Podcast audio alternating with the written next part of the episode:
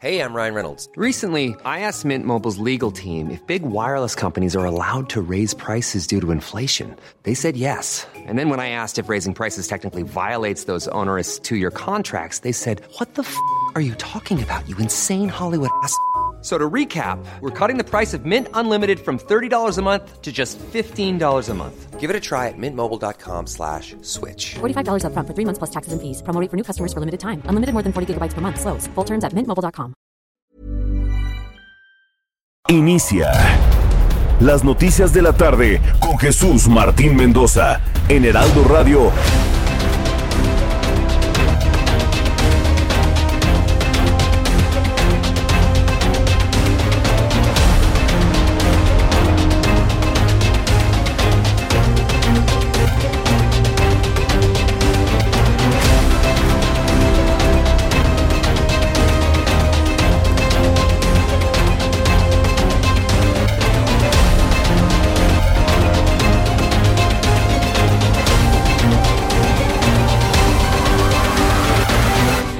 Las 6 de la tarde en punto, hora del centro de la República Mexicana. Bienvenidos, me da mucho gusto saludar a través de los micrófonos del Heraldo Radio. Estamos iniciando una nueva semana. Estamos iniciando la primera semana hábil del mes de noviembre. ¡Qué buen mes! El mejor mes de todo el año. Y mejor el día 7, pues claro que sí, por supuesto.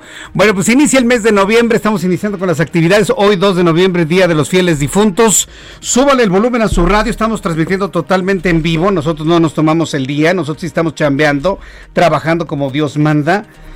Yo creo que una forma de hacerle honor a quienes se nos han adelantado es precisamente hacer lo que les gustaría ver que estamos haciendo, es decir, nuestro trabajo. Entonces, bueno, pues así con el trabajo honrando a las personas que se han adelantado en el camino, que han fallecido. En este Día de los Fieles Difuntos, le invito para que se quede con nosotros y escuche todas las noticias aquí en el Heraldo Radio. Súbale el volumen a su radio, le presento un resumen con lo más destacado. Hoy es oficialmente el último día de campaña electoral entre Donald Trump y Joe Biden por la presidencia de los Estados Unidos. Más de 93 millones de personas ya han votado de forma anticipada y ambas campañas aseguran que tienen las de ganar. Aunque las opciones de Biden para conseguir los 270 votos del colegio electoral son más amplias, lo mismo se decía de Hillary Clinton hace cuatro años. Entonces, eh, mire, yo me estoy en la obligación de tener que decirle, no se confíen, los, estadounidenses mienten a las encuestadoras, los estadounidenses mienten a las encuestadoras. Eh, La sociedad estadounidense está mucho más allá de este tipo de cosas y lo vimos hace cuatro años, pero parece que a todo el mundo se le olvida. O sea, ¿de qué me sirve que me digan que Joe Biden va adelante si Hillary Clinton tenía una ventaja mayor hace cuatro años y perdió? Y el presidente es Donald Trump. Yo tengo que decir las cosas muy, muy objetivas y yo no le voy a decir, ay, porque me cae gordo, ¿saben qué? Va ganando Biden, ¿eh? Ay, ojalá y gane, y con Biden nos va a ir mejor. A ver, siendo muy objetivos, tomando en cuenta el último debate, tomando en cuenta el cambio de las encuestadoras, tomando en cuenta el cambio de las tendencias y el acercamiento de Donald Trump, Donald Trump va a ganar las elecciones de mañana. Ojalá y me equivoque. De verdad se lo digo en este resumen de noticias. Ojalá y me equivoque. Pero todos los elementos están puestos en la mesa para que Donald Trump se quede cuatro años más en la Casa Blanca. Mire que soy consciente de lo que estoy diciendo y soy consciente de que soy el único comunicador, lector de noticias, periodista, como me quiera llamar, que le da una posibilidad importante de triunfo a Donald Trump en las elecciones de mañana. Ojalá y me equivoque, insisto. Pero yo tengo la obligación de decir las cosas tan objetivamente como las veo. Y así como en su momento vimos que objetivamente eh, iba a ganar en, nuestro país el señor López Obrador, en su momento lo vimos, aunque nos negábamos, pues tuvimos que reconocerlo. De igual forma está pasando en los Estados Unidos. Entonces, se ha ido acercando mucho, mucho Donald Trump, ha, ido, ha bajado mucho Joe Biden. Simplemente véalo en sus cuentas de Twitter. Eh, el, el presidente de Estados Unidos, Donald Trump, gobierna por Twitter ha movido las cosas del mundo por Twitter. Tiene casi 100 millones de seguidores y Biden no rebasa los 12 millones. Simple y sencillamente, los mensajes impactan más del lado republicano que del lado demócrata. Y bueno, pues hay varias cadenas de televisión y de radio en los Estados Unidos que ya dan el triunfo de Donald Trump. Vamos a ver mañana finalmente qué es lo que ocurre. ¿Por qué tanto interés en el asunto? Bueno, el interés tiene que ver porque en función de quien triunfe en los Estados Unidos, se va a determinar mucho del comercio internacional de México hacia aquella nación. Se va a determinar mucho del futuro de este país en función de cómo se trata a los migrantes. Si hacemos un balance, a México le ha ido mejor con los republicanos en temas migratorios que con los demócratas. ¿Quién construyó las jaulas donde separaron a las familias de hijos de sus padres? Las construyó Barack Obama. Y eso jamás lo quiso reconocer en su momento el candidato Joe Biden. Las construyeron los demócratas. ¿Quién le ha tratado mal en los aeropuertos? Los demócratas.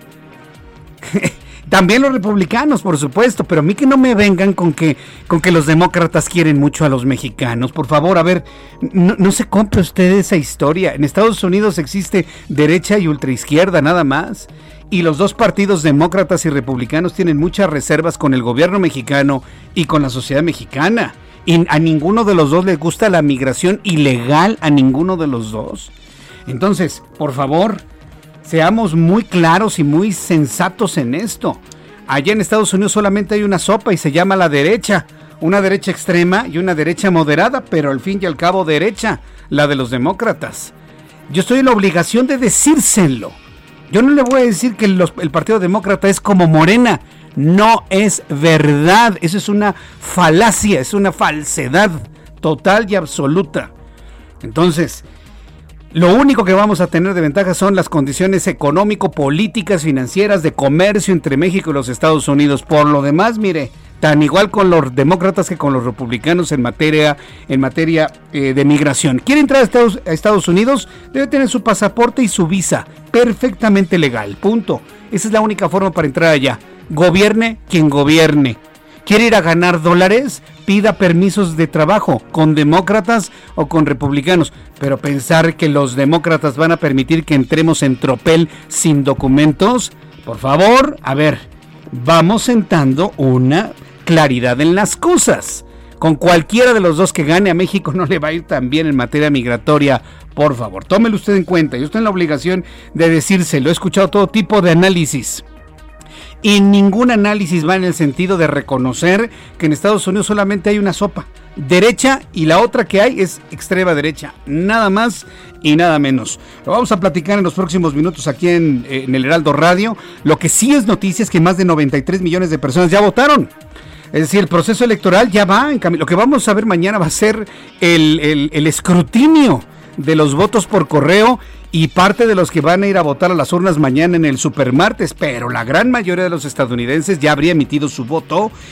Eh, de manera anticipada y ambas campañas aseguran tenerlas de ganar, aunque las opciones de Biden, como le digo, según los demócratas, dicen que ganará. Mire, sea Biden o sea Donald Trump, de una cosa sí estoy seguro nos vamos, lo vamos a saber y quedará completamente clarificado antes de las 12 de la noche. No tengo la menor duda de que antes de las 12 de la noche sabremos quién alcanza el triunfo con los 270 votos electorales. En nuestro país, Ricardo Anaya manifestó su apoyo al estadounidense Joe Biden, candidato presidencial del Partido Demócrata en las elecciones de los Estados Unidos. Extraña posición de Ricardo Anaya, porque por ideología panista deberían apoyar a Donald Trump. Por ideología, ¿eh? Pero no votan por él porque se parece a Andrés Manuel López Obrador en su forma de gobernar, aunque están en los extremos. Acuérdense que los extremos se llegan a tocar. Extraña posición de Ricardo Anaya, creo que se equivocó, yo creo que no debió haberse pronunciado por ninguno de los dos. Primer error ¿eh? en la reaparición de Ricardo Anaya. Además dijo que si gana Donald Trump sería una vergüenza que el presidente López Obrador le haya ayudado con su visita a ese país. Esto fue lo que dijo Ricardo Anaya. Dudo muchísimo que pase pero sería una vergüenza haberle ayudado a Trump a ganar. Y en caso de que Trump pierda, como muchos deseamos que suceda, pues aunque Biden es un político educado y por lo tanto no va a hacer groserías en público, la realidad es que esa relación empezaría con el pie izquierdo. Esto fue lo que comentó Ricardo Anaya, que sacamos en conclusión que no hay ni a quién irle. Es decir, para México ninguno de los dos nos conviene, por supuesto. E insisto, pensar que Joe Biden es como, como un presidente de izquierda y que van a ser como Morena y, y, que van a abrir las fronteras y que vamos a poder entrar y vamos a tener reencuentros entre niños y sus padres indocumentados en territorio estadounidense. Por favor, ¿eh? Por favor. no, no hay que ser ingenuos. Lo que está ofreciendo los demócratas es una verdadera ingenuidad. Yo prefiero a alguien que nos diga, saben que aquí no entran ilegales, punto, pero que sea real. A alguien que me diga, sí van a entrar todos y a la mera hora nada, ¿eh? La verdad, yo prefiero a alguien que sea grosero, real y directo, pero que nos diga la verdad a alguien que nada más quiera, le interesa nada más el voto latino, el voto de los mexicanos que puedan votar allá en los Estados Unidos. Yo prefiero el primero mil veces. Y hace unos minutos la gobernadora de Sonora, Claudia Pavlovich, informó mediante su cuenta de Twitter que dio positivo de COVID-19. Se siguen contagiando los servidores públicos mexicanos. La mandataria escribió el siguiente mensaje. He recibido el resultado de mi prueba de COVID-19 y es positivo. Afortunadamente mi estado de salud es estable y con síntomas leves como establece el protocolo sanitario. Me encuentro en resguardo en casa y desde allí sigo trabajando. Con oportunidad informaré sobre mi evolución. Hace unos días estaba Claudia Pavlovich con el presidente de la República, Andrés Manuel López Obrador, hace unas semanas, semana y media. ¿Sabe cuántas personas han tenido COVID y han saludado al presidente hasta de mano? Que no han utilizado ni el cubrebocas. ¿Qué le quiero decir con esto? Que yo no dudaría que a López Obrador ya le haya dado COVID, ni nos dijeron ya se haya recuperado, ¿eh? Ah, sí. Se ha reunido con tanta gente enferma de COVID el presidente López Obrador que es inverosímil que él no se haya contagiado. Y no es un deseo, simple y sencillamente es la lógica de cómo se comporta el virus. Los gobernadores de la llamada Alianza Federalista por medio de redes sociales enviaron este lunes esta carta dirigida al presidente López Obrador. Una carta una carta en donde además de plantear cuatro acciones dejan en claro que ningún estado puede recibir menos presupuesto para el año 2021. Quiero decirle a todo el público que nos escucha que inviten a otras personas a escuchar el Heraldo Radio en las diferentes frecuencias en todo el país. Estamos transmitiendo a través de 25 emisoras en toda la República Mexicana. Hoy estamos inaugurando Coatzacoalcos, Veracruz. Por primera vez estamos llegando a Coatzacoalcos, Veracruz a través del 93.3 y estoy seguro que en este momento que usted me escuche en Coatzacoalcos, usted llegó a nuestra frecuencia y ¿esto qué es?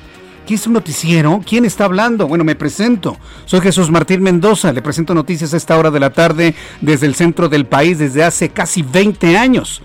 A esta hora de la tarde, ahora en el Heraldo Radio, y estamos llegando hasta usted a través de la frecuencia del 93.3 de frecuencia modulada en Coatzacoalcos, Veracruz. Es para nosotros un verdadero honor que nos permite entrar a su auto, a su transporte público, en su hogar, en el lugar de trabajo. Aquí se va a enterar de todas las noticias de México, de los Estados Unidos, del resto del mundo. Noticias nacionales, internacionales, financieras. Habrá deportes, habrá todo lo que usted quiere escuchar a esta hora de la tarde, de las 6 de la tarde a las 8 de la noche. Bienvenidos, Coatzacoalcos, a la gran cadena, a la gran red de emisoras del Heraldo Radio, del, Heraldo Media Group. Otra noticia que ha sorprendido a muchísimos. Emilio Cebadúa González, exoficial mayor de la SEDATU y de la Sede Sol, ofreció convertirse en, en eh, perdón, en un testigo protegido. Iba a decir chivatón. Eh, ofreció convertirse en, en testigo protegido, así les llaman. En mi tierra les llaman de otro modo, ¿verdad? A los que a los que hacen ese tipo de cosas. Bueno, ofreció convertirse en testigo protegido y revelar el papel del expresidente Enrique Peña Nieto y de su exjefa Rosario Robles en la llamada estafa maestra para desviar los recursos a las campañas electorales del PRI. Nada más decirle al señor Cebadúa que anda buscando curarse en salud y seguramente anda buscando hueso con López Obrador. Nada más decir una cosa, todo lo que usted revele lo tiene que comprobar, ¿eh?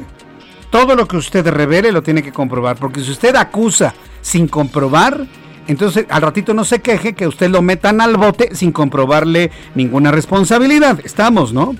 Estamos, bueno. Yo no voy a defender a Enrique Peña Nieto ni a Rosario Robles. Yo voy a defender la presunción de inocencia de cualquier mexicano que sea acusado de un acto de corrupción o un acto delictivo. Y inclusive hasta usted se evadúa. Usted se evadúa, que anda queriendo salvar el pellejo. Ah, bueno.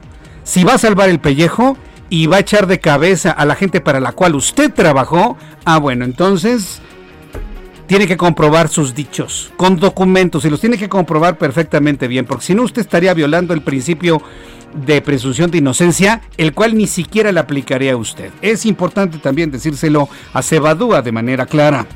Protección Civil de la Ciudad de México activó la alerta amarilla por bajas temperaturas y heladas en ocho alcaldías de la capital.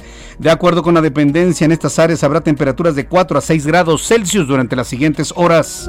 También informó que usuarios de Interjet acudieron a las, a las instalaciones del Aeropuerto Internacional de la Ciudad de México para hacer las reclamaciones solicitud de reembolsos por los diversos vuelos cancelados este fin de semana.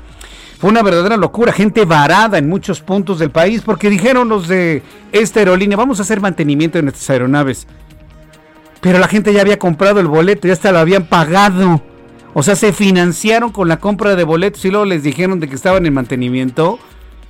Eh, mire, Ricardo Sheffield, en lugar de estar preocupado por los quesos, el Procurador Federal del Consumidor. A ver, Ricardo Sheffield, somos buenos amigos. Usted y yo nos comunicamos aquí. A ver, señor Sheffield, usted en lugar de estarse preocupando por los quesos, a ver, revise el asunto de Interjet, a ver. Le cobraron a un sinfín de personas sus boletos de avión, les cargaron en sus tarjetas de crédito y Profeco no ha dicho absolutamente nada. Ah, pero no sea un queso chilchota, no sea un queso menonita, no sea un panelita, porque, uy, sí, hay hasta conferencia matutina para hablar de los quesos. No sean así, por favor, señores. Que no sea tan burdo. ¿Sí? En lugar de estarse preocupando por los quesos, señor Sheffield, me gustaría escuchar una opinión de usted del tema de esta aerolínea mexicana. Y no voy a decir más el nombre porque luego me van a llamar por teléfono y decir, ay Jesús Martín dijo. No. Arreglen los problemas con sus pasajeros y nadie se queja. Los casos globales de COVID-19 se situaron hoy por encima de los 46 millones tras una jornada en la que notificaron 223.280 nuevos contagios en el planeta, de acuerdo con las estadísticas de la Organización Mundial de la Salud. Dos muertos y varios heridos es el saldo que deja un tiroteo ocurrido este lunes en una sinagoga en Viena, Austria. Las autoridades informaron que podría haber más víctimas y calificaron el hecho tal cual como un ataque terrorista. Les recuerdo que estamos en mi canal de YouTube, Jesús Martín MX. Tenemos un chat en vivo, un chat directo, donde usted y yo estamos eh, platicando usted y yo aquí en el Heraldo Radio a través del canal Jesús Martín MX de YouTube. Yo le invito para que ingrese y además se va a encontrar con una comunidad de amigos enorme. Y sobre todo se va a sentir usted muy bien durante todas las eh, dos horas platicando con otras personas sobre los temas del día de hoy. En las noticias deportivas hoy voy a tener a Roberto San Germain. Hoy vamos a platicar con Roberto San Germain. Nos va a informar que la CONCACAF anunció el calendario para reanudar la edición de este año de la Liga de Campeones. La organización del torneo reveló el nuevo formato y las fechas para reanudar la competición más importante a nivel de clubes en Centroamérica. Señaló que las actividades se van a retomar del 15 al 22 de diciembre. Vamos con nuestros compañeros corresponsales, periodistas en la República Mexicana que nos informan lo que ha sucedido en nuestro país. Empiezo con Carla Benítez, nuestra corresponsal en Acapulco Guerrero. Adelante Carla, te escuchamos. Muy buenas tardes. Hola Jesús, muy buenas tardes. Un saludo a tu auditorio. Te comento que a diferencia del año anterior, la ocupación hotelera en Acapulco Guerrero cayó en un 10.2% durante el puente de Día de Muertos. De acuerdo a la Secretaría de Turismo Municipal, en comparación con 2019, los cuartos ocupados llegaron apenas al 32.8%, cuando anteriormente la ocupación era arriba del 43% e incluso más del 50% de habitaciones ocupadas. De manera general, los principales destinos turísticos de Guerrero alcanzaron el 40.7% de ocupación hotelera durante este fin de semana largo. Cabe mencionarte a Jesús Martín que por disposición del gobierno estatal, los destinos turísticos se llaman llamado Triángulo del Sol solo pueden mantener ocupados el 50% de sus habitaciones totales. En ese sentido, el gobernador de Guerrero, Héctor Astudillo Flores, informó que los municipios con mayor número de contactos se someterá a consultas si se endurecen o no las medidas anti-COVID. Esto de cara a la próxima temporada de Sembrina, que en los destinos de Guerrero es la temporada vacacional más fuerte en cuanto a la derrama económica. Las acciones a reforzar serían la reducción del horario, capacidad y el cierre de algunas actividades que podrían incluir a los bares. Entre las principales, los, los municipios en donde se hará la encuesta son Acapulco, Chilpancingo, Cihuatanejo y Tasco, los principales municipios con mayor número de casos activos en la actualidad. Hasta este día, Guerrero acumula 22.269 contagios, 2.253 muertes por COVID y 82 casos nuevos. Y el estado se mantiene en semáforo naranja luego de que en septiembre retrocediera el semáforo epidemiológico amarillo precisamente por el repunte de contagios. Este es el reporte que te tengo hasta ahora, Jesús Martín, te seguiré informando. Muchas gracias por la información, Carla. Hasta luego. Saludo a todos los amigos en Acapulco Guerrero que nos escuchan en toda la costera. Gracias por escucharnos, señores taxistas, en las plazas comerciales, en muchos de los lugares de hotelería, en la zona costera de Acapulco, que nos sintonizan a través del 92.1 de frecuencia modulada. Saludo a Claudia Espinosa, nuestra corresponsal en el estado de Puebla. Adelante, Claudia. Así que, Martín, te saludo con gusto a ti a todos los amigos del Heraldo Media Group. Es el presidente del Consejo General del Instituto Electoral del Estado, Miguel Ángel García Onofre, informó que este 3 de noviembre comenzará el proceso electoral del 2021 para la entidad. Hay un padrón de 4.6 millones de poblanos. Además, para que se garantice la operación del proceso, se realizará la contratación de 2.500 capacitadores electorales y otros 2.500 empleados eventuales. Hay que señalar que aquí se van a renovar 217 ayuntamientos, 41 diputaciones locales y 1.810 regidurías y sindicaturas. Pero más, bueno, pues tenemos esta parte de la información. Se ha pedido un presupuesto de 975 millones de pesos que tendrá que ser avalado por el Congreso del Estado. Es la información desde Puebla. Muchas gracias por la información, Claudia. Muy buenas tardes. Aquí en la capital de la República se está haciendo una convocatoria enorme, gigantesca a nivel nacional. Escuche lo que le voy a informar. Se le está pidiendo a usted, devoto de la Virgen de Guadalupe, no ir a la basílica el próximo, los próximos días. Los peregrinos hacia la basílica empiezan a llegar desde el 5 de diciembre. 5, 6, 7, 8, 9, 10 11, sobre todo 11, porque quieren escuchar mañanitas. No va a haber mañanitas para la Virgen de Guadalupe. Ni el 12 tampoco habrá misas y estará cerrada la basílica. Todo esto por el problema del COVID-19. Le voy a decir una cosa, por favor. Y sé que se lo digo a un pueblo profundamente eh, guadalupano, porque México es más guadalupano que católico. Sí, México es más guadalupano que católico. Somos más guadalupanos que cristianos. No pasa nada si no vamos a la basílica, de verdad. La Virgencita lo va a entender y lo va a comprender perfectamente bien. Ni nos va a ir mal, ni nos va a caer una sal, ni nos vamos a condenar, ni nuestra alma se va a ir al infierno. Nada de eso pasa si usted no va a la basílica el 11 y el 12 de diciembre. No pasa nada, de verdad se lo digo. Y se lo digo como también creyente y hombre de fe que soy. No pasa nada tenga su virgencita en su casa y ahí ríndale honor. Pero no vaya a la Basílica de Guadalupe. Este es el llamado que están haciendo en la capital de la República. Jorge Almaquio, adelante, Jorge.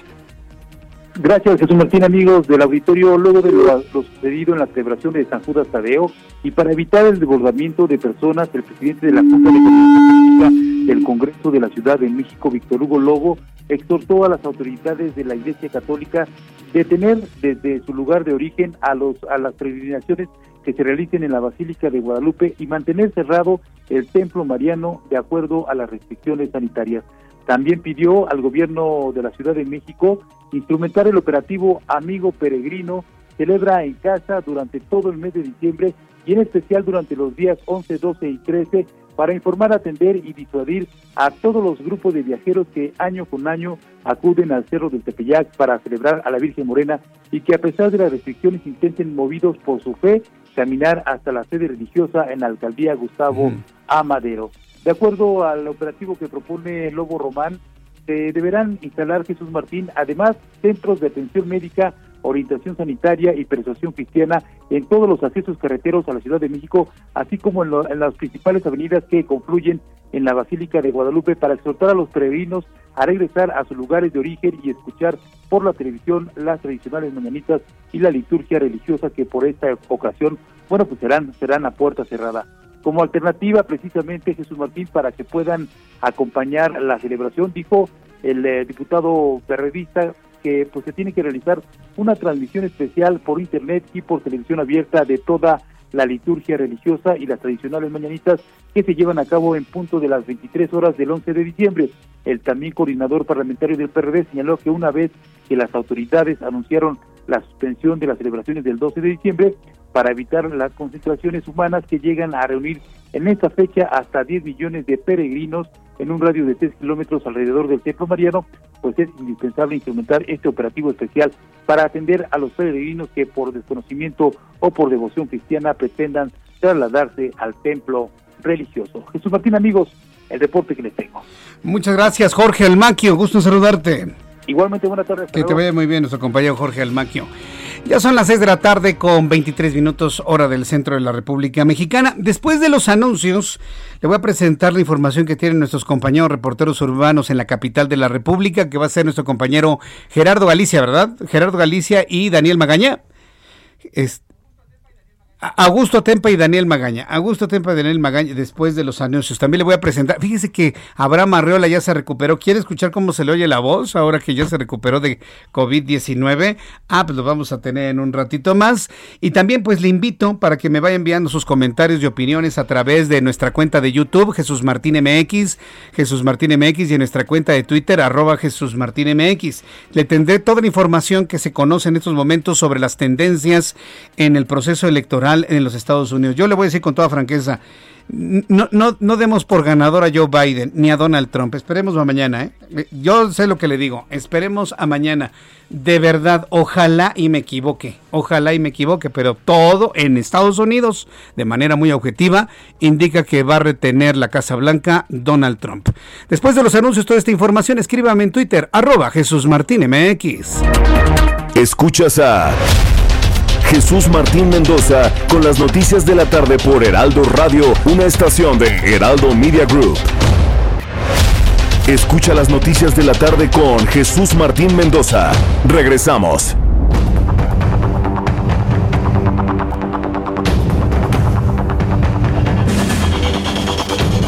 Son las 6 de la tarde con 30 minutos, las 6 de la tarde con 30 minutos hora del centro de la República Mexicana. Varias personas del público a través de YouTube me han estado preguntando que si voy a hablar de la señora Magda Rodríguez, que en paz descanse. Este, mire, le voy a decir por qué es noticia esto, ¿eh? Le voy a decir por qué es noticia. O sea, cualquier fallecimiento es una noticia y noticias muy tristes. Pero vivimos un fin de semana desde el viernes hasta ayer, o sea, 72 horas de un rosario de muertes en el mundo del espectáculo. Y eso es lo misterioso de la muerte. Eso es lo misterioso de la muerte y sobre todo cuando estábamos, estábamos en los días de celebración de días de muertos. ¿Por qué hablo de lo misterioso de la muerte? Porque cuando muere uno no muere uno solo, mueren dos o tres y en ese caso cuatro. Se fueron cuatro. Cuatro en 72 horas. Sean Connery, 90 años de edad, el primer agente 007, como, como actor internacional, evidentemente.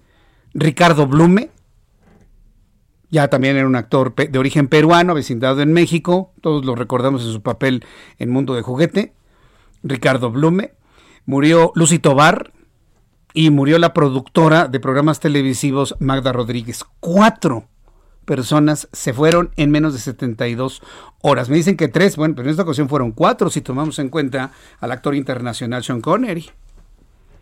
Entonces son de esas cosas extrañas, ¿no? Y me ha tocado ver cuando, cuando mueren financieros, se van varios financieros. Cuando mueren este, actores, varios actores. Cuando mueren políticos, se van varios políticos.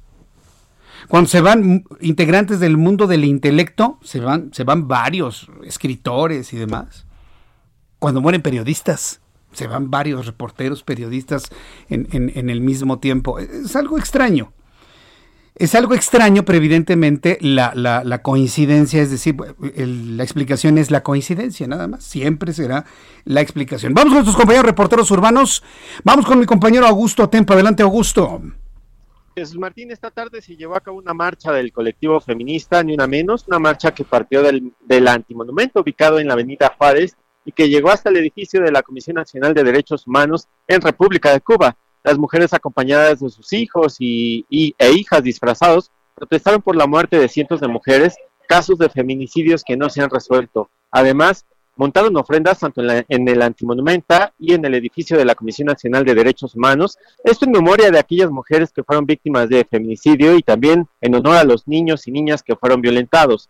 En estos momentos la manifestación permanece a las afueras de la Comisión Nacional de Derechos Humanos pero pues eh, permanece de manera pacífica. Estaremos muy pendientes para reportarles cualquier acontecimiento. Jesús Martín, mi reporte.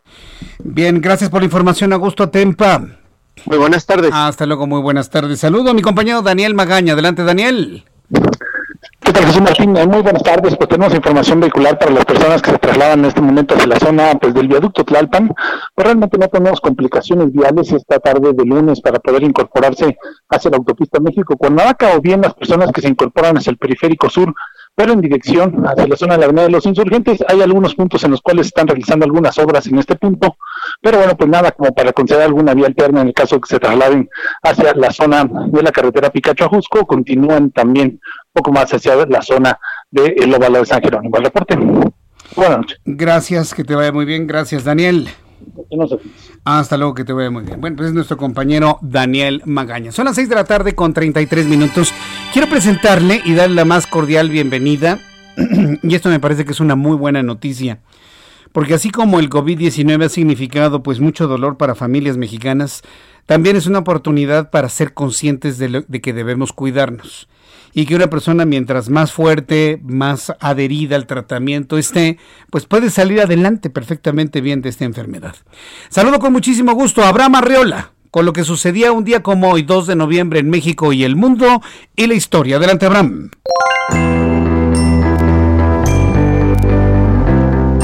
Buenos días, esto es un día como hoy en la historia. 2 de noviembre. 1895. En los Estados Unidos se realiza la primera carrera de automóviles a gasolina. El primer premio, 2 mil dólares estadounidenses, o sea, de aquellos. 1983. También en los Estados Unidos se empieza a celebrar el Día de Martin Luther King Jr. De igual forma, en Estados Unidos, pero en 1998, el prestigioso MIT lanza el Morris Worm, el primer gusano de Internet. En el año 2000, la Estación Espacial Internacional recibe a sus tres primeros inquilinos, dos astronautas rusos y uno estadounidense.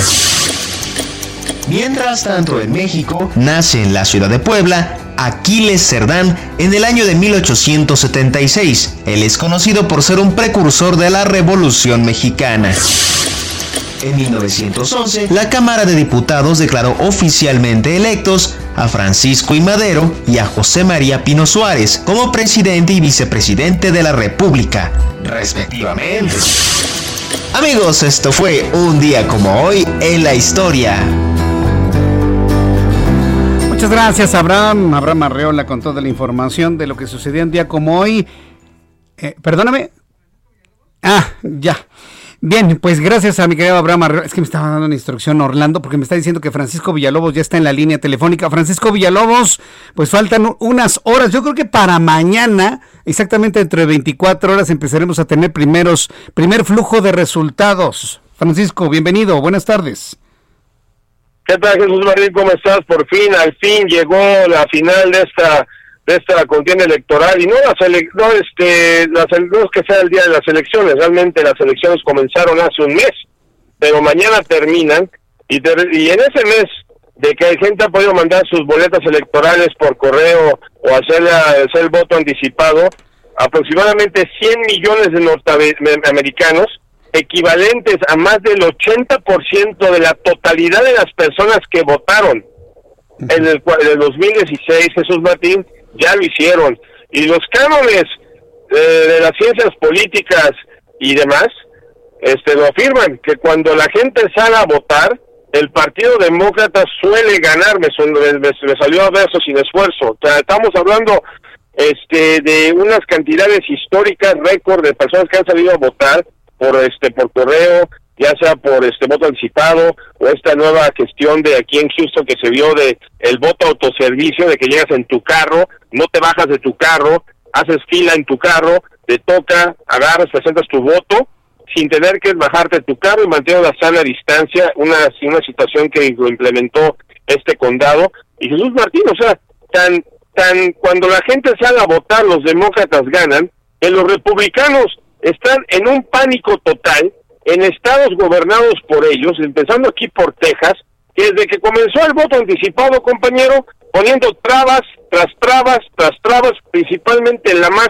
flagrante de todas, Jesús Martín, el hecho de que solamente había un solo lugar en, eh, por condado para presentar tu voto anticipado. Y si vives tú en el condado de Jasper o en el condado de Hidalgo o en el condado este de Estrella, cuya población la supera la población de ganado en esas áreas rurales, no hay problema, son lugares chiquitos, o sea, manejas y llegas en cinco minutos al lugar donde toca votar. Sí. Pero en condados como el de Harris County, población tercera más grande de la Unión Americana, que literalmente le estás hablando de 5 millones de personas, de las cuales este, tiene, este, pueden votar prácticamente dos tercios de la misma y concentrarlas a un solo lugar para votar, o sea, es muestra de que no saben qué hacer para evitarlo. Y todavía como colmo, Jesús Martín, ya para concluir y ya callarme, todavía el partido el partido republicano todavía presentó una demanda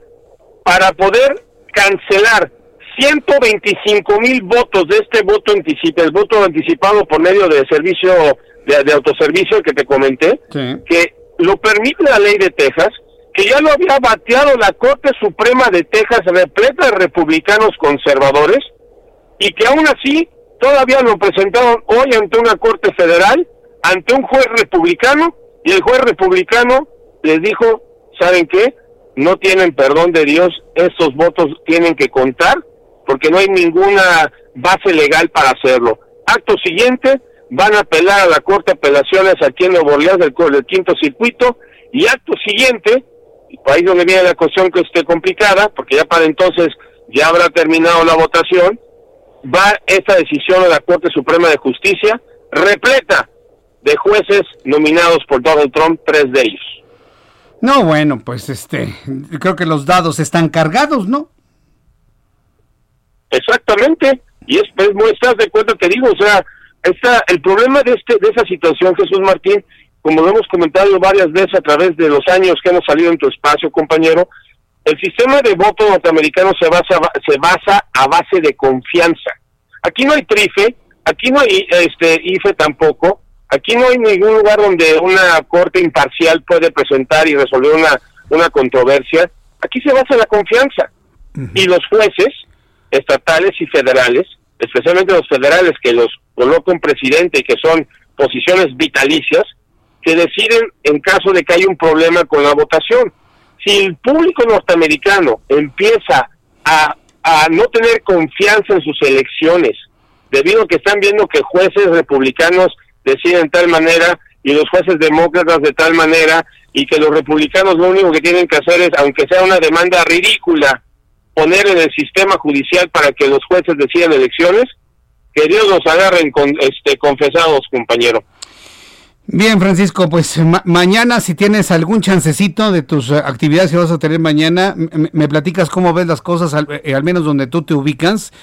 Y bueno, pues yo, pienso que este arroz ya se coció, nada más que falta levantar la tapa a ver si es cierto que ya está cocido o quemado, man, porque si me dices que ya van 95 millones de votos ya emitidos, pues el que va a ser el próximo presidente ya ganó, ya está, ya está decidido, nada más es cuestión del escrutinio, ¿no crees, Francisco? Y falta que el que pierda reconozca la derrota, reconozca que no, y que sea patriotamente responsable, responsable y que no cometa una barbaridad, especialmente el presidente que hoy en un meeting sí. literalmente amenazó al gobernador de Pensilvania. Literalmente digo, lo que están, están, están ustedes haciendo es físicamente peligroso Ajá. y los estamos viendo.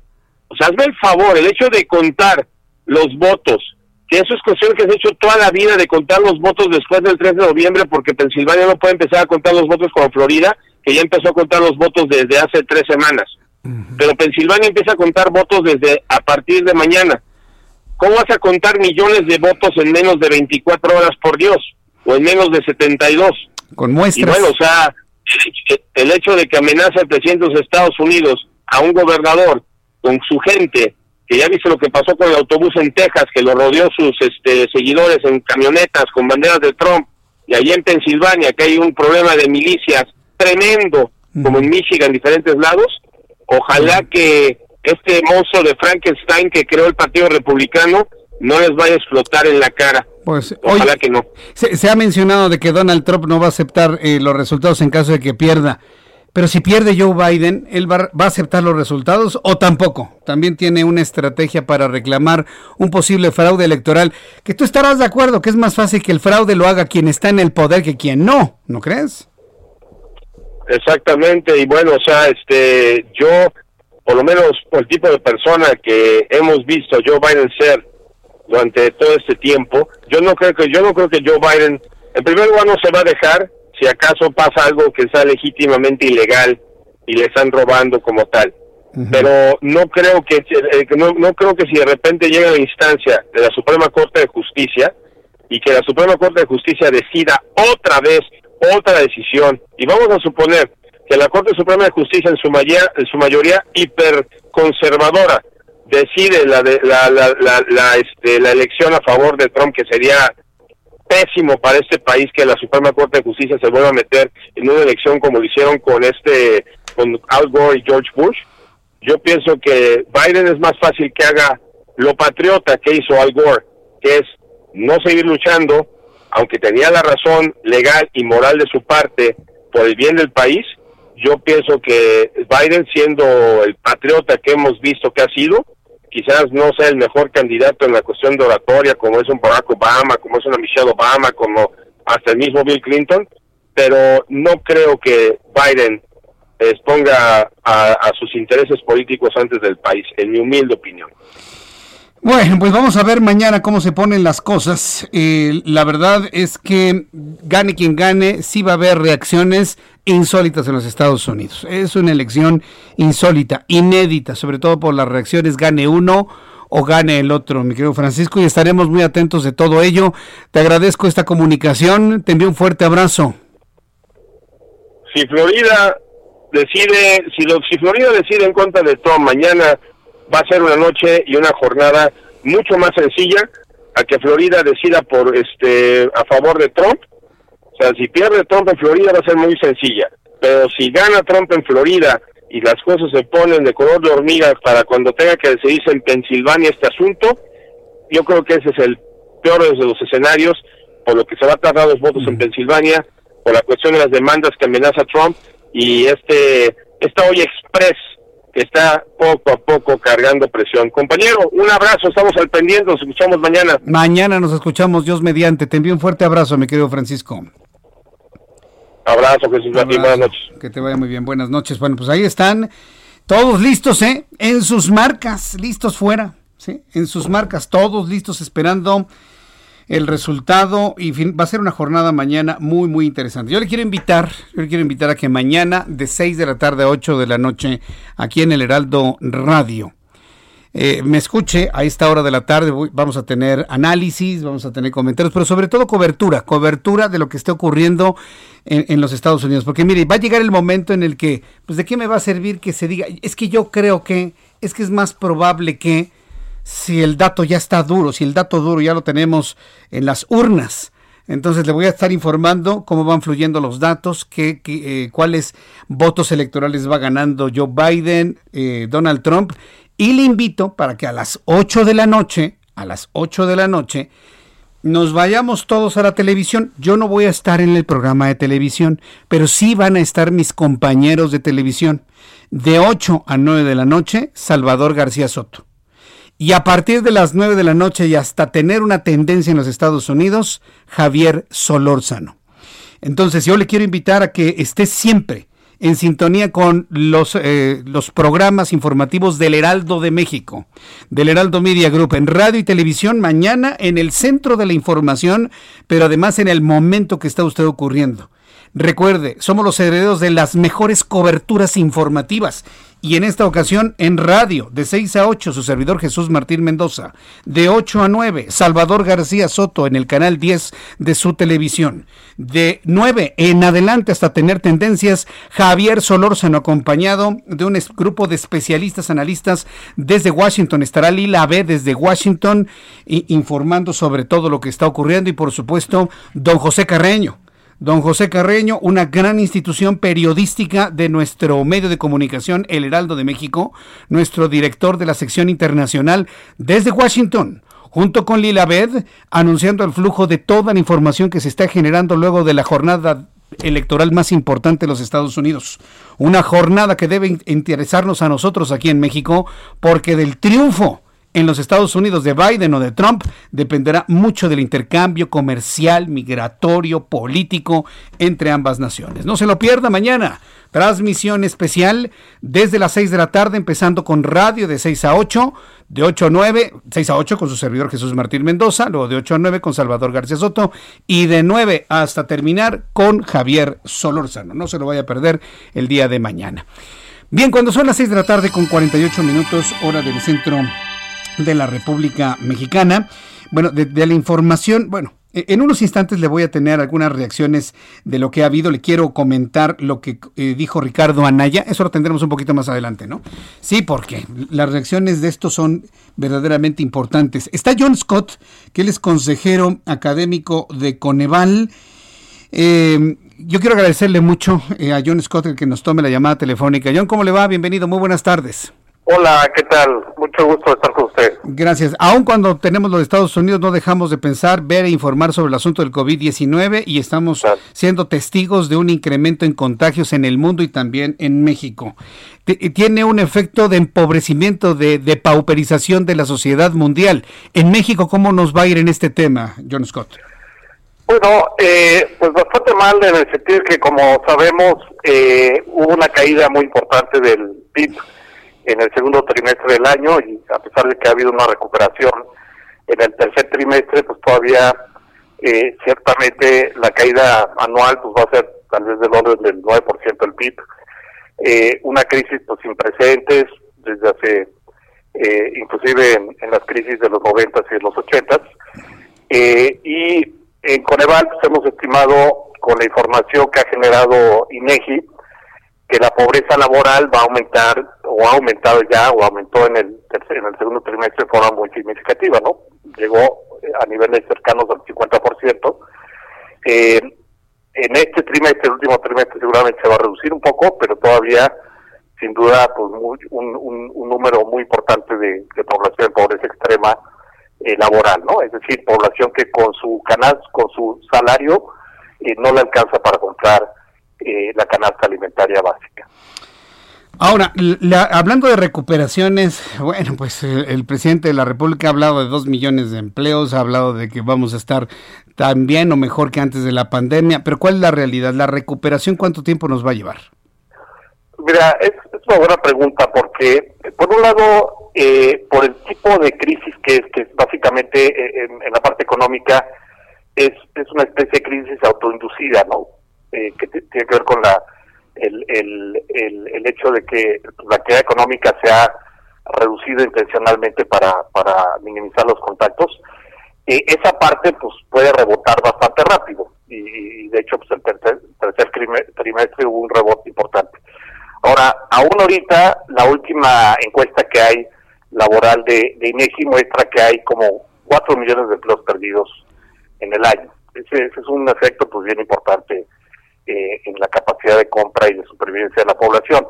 Pero además es bien importante recordar que las crisis, aún las crisis temporales macroeconómicas, tienen un efecto permanente o de largo plazo bien importante. Por ejemplo, en esta crisis tan profunda, muchos de los hogares más pobres, eh, en ausencia de políticas de, una, de un sistema de protección social universal, pues se ven obligados a, desinvertir en cosas muy básicas, desde la educación de sus hijos, hasta la nutrición de sus infantes, ¿no? Entonces tú tienes un efecto que va a perdurar. Las, las generaciones eh, eh, siguientes van a sufrir por el efecto de esta crisis. Va a haber muchos niños que abandonan la escuela o que pierden ciertamente el año escolar eh, por la brecha digital que hay en esta educación a distancia. Hay niños que dejan de comer como deben de comer en la infancia temprana y que por lo tanto no pueden tener el desarrollo cognitivo que deben de tener para aprovechar en la escuela y generar ingresos en el futuro. Entonces, tiene efectos eh, eh, de muy largo plazo, independientemente de cuánto dure la pandemia, que todavía no sabemos, eh, y cuánto duren los efectos de la crisis económica, que tampoco sabemos con certidumbre.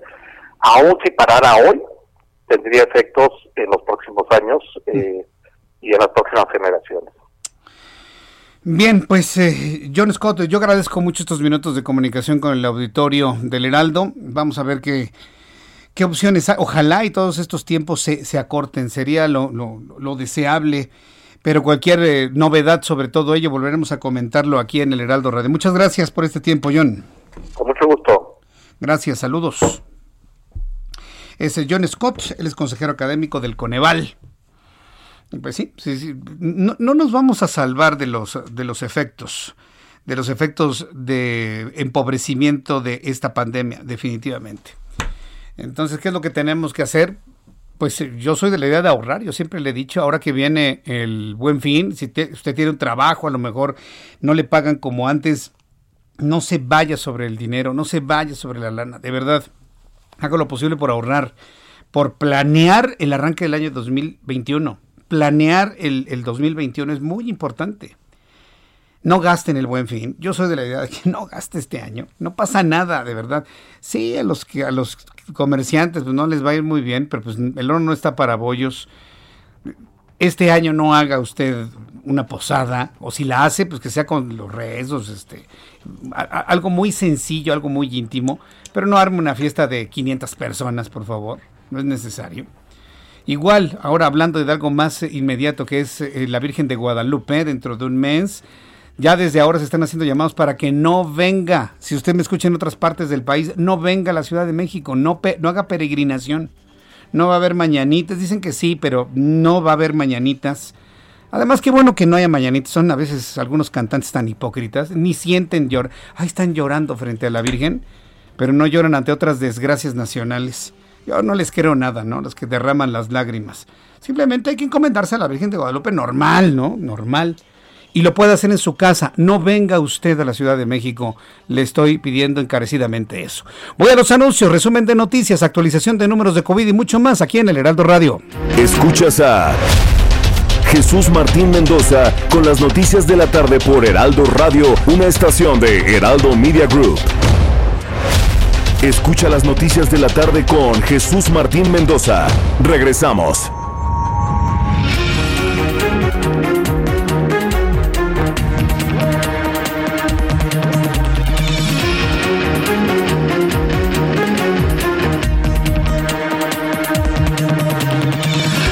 Las 7 en punto hora del centro de la República Mexicana. Le presento un resumen con las noticias más importantes hasta el momento. En primer, lugar le informo que regresa Durango al semáforo rojo por repunte de COVID-19 todavía hoy en la mañana. Todavía en la mañana el gobernador eh, José Rosas Aispuro estaba advirtiendo, señores, quédense en su casa. Ah, bueno, información de último momento, el estado de Durango regresará al semáforo rojo. En conferencia de prensa, el gobernador José Rosas detalló que un aumento de casos positivos de COVID con una mayor demanda hospitalaria y velocidad de contagios, así como más decesos por la enfermedad. A través de una publicación de Twitter criticó que pese a la contingencia sanitaria y las restricciones, cientos de miles de personas, el 90% de ciudadanos estadounidenses con tarjetas verdes, vienen a México. El gobierno de nuestro país extraditó a Estados Unidos a José Pineda Arzate, alias el Avispón, operador financiero del cartel Jalisco Nueva Generación, quien ha recorrido por la Corte Federal de Distrito para el Distrito Norte de Georgia en los estados de Georgia en los Estados Unidos para procesarlo por su probable responsabilidad en los delitos de asociación delictuosa contra la salud y lavado de dinero. Con motivo de su 89 aniversario este lunes, la cooperativa Cruz Azul llevó a cabo un pequeño festejo encabezado por sus presidentes del Consejo de Administración, José Antonio Marín y Víctor Velázquez. Alejandra Velázquez Paredes, socia de la cooperativa La Cruz Azul, destacó que comienza una nueva época en la que se están combatiendo viejas prácticas de corrupción. Cabe señalar que por motivo de la pandemia de COVID-19 fue un pequeño grupo representativo de socios los que recordaron la fundación en 1931 de la cooperativa Cruz Azul. Le informó que el secretario de la Defensa Nacional, Luis Crescencio Sandoval, el general Luis Crescencio Sandoval, ofreció trabajar de manera coordinada con la próxima Secretaría de Seguridad y Protección Ciudadana, su titular Rosa Isela Rodríguez, por el bienestar de los mexicanos. En un mensaje de Twitter, el secretario general calificó a Rosa Isela como una mujer con una trayectoria destacada en el servicio público. Al mismo tiempo, la felicitó por su designación para fungir como la nueva titular de la Secretaría de Seguridad Ciudadana, con quien seguiremos trabajando, dijo, y colaborando de manera incansable por el bienestar de los mexicanos. El jefe de gobierno italiano, Giuseppe Conte, adelantó este lunes que el Parlamento que va a imponer un toque de queda nocturno a nivel nacional para frenar la propagación de COVID-19 y que además se impedirá viajar a algunas regiones según el nivel de riesgo. Conte afirmó que la situación en Italia es grave que aprobará también el cierre total de los museos y exposiciones, mientras los centros comerciales van a cerrar todos los fines de semana y los días festivos. Italia también empieza a cerrar sus puertas, como lo ha hecho España, como lo ha hecho Francia, como lo ha hecho Irlanda, como ya lo analiza Alemania, como lo hace el Reino Unido. También Italia se une a los países que cierran sus puertas una vez más. El director general de la Organización Mundial de la Salud, Tedros Adhanom, se encuentra en cuarentena tras haber tenido contacto con un caso positivo de COVID-19, comunicó un responsable de la Organización Mundial de la Salud. Fíjense lo que son las cosas. No necesitaba Tedros Adhanom. ¿Y, por qué lo está haciendo? Lo está haciendo para dar el ejemplo. No necesita el señor Tedros Adhanom, director de la director de la Organización Mundial de la Salud, que le hagan una prueba de PCR o una prueba de inmunoglobulinas. No, no, no, no, no. Simple y sencillamente, tuve contacto con alguien con COVID, entonces me resguardo. Si el presidente de este país, Andrés Manuel López Obrador, tomara el mismo ejemplo y tuviese la misma, la misma política, ah, bueno, pues en ese momento tendría que resguardarse porque ha tenido contacto con N número de gobernadores y hasta con Claudia Pavlovich que dio positivo de COVID-19. Tedros Adhanom se resguarda él mismo porque tuvo contacto con una persona con COVID-19. ¿Por qué no lo hacen otros gobernantes? Y hablo de Andrés Manuel López Obrador, hablo de Donald Trump, estoy hablando del presidente de Brasil, el presidente de Brasil. Entonces, imagínense, estoy hablando de, varios, sobre todo estos tres de Nicolás Maduro. Pero fíjense que Nicolás Maduro en Venezuela todavía tiene una, una conciencia más elevada sobre el COVID.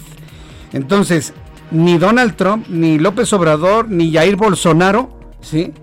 Pues los pasos que está haciendo un Tedros Adhanom. Qué nota, ¿eh? Tan interesante como muestra el mundo.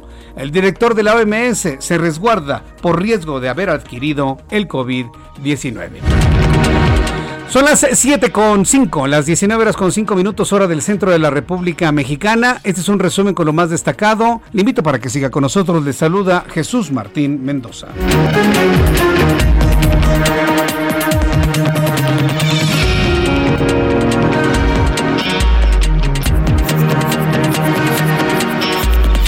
Son las 7 con 5, las 7 con 5 horas del centro de la República Mexicana. Vamos con nuestros compañeros reporteros urbanos.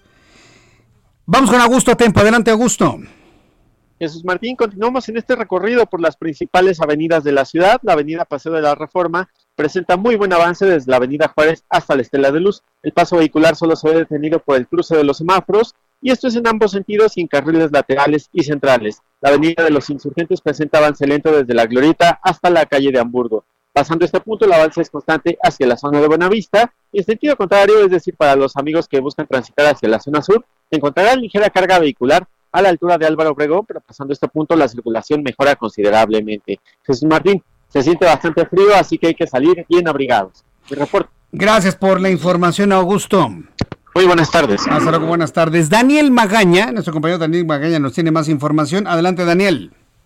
Así Jesús Martín, ahora con información vehicular para las personas que se desplazan, se incorporan de la zona del circuito interior hacia la calzada Ermita Iztapalapa, pues algo de carga vehicular es únicamente en la calzada Ermita para, bueno, pues poder cruzar esta zona, pues de la avenida San Lorenzo, la incorporación hacia el eje 5 Oriente, también la zona de la avenida Javier Rojo Gómez, pero estos dos únicos puntos con complicaciones para quien se traslada hacia la zona Oriente o bien quien utiliza la zona de la calzada Ermita para ingresar hacia la colonia Santa Cruz, Mellehualco. El reporte, muy buenas noches.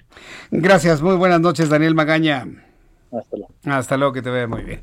Bueno, cuando son las 7 con las 7 con 7, hora del centro de la República Mexicana, vamos a empezar nuestro programa de noticias.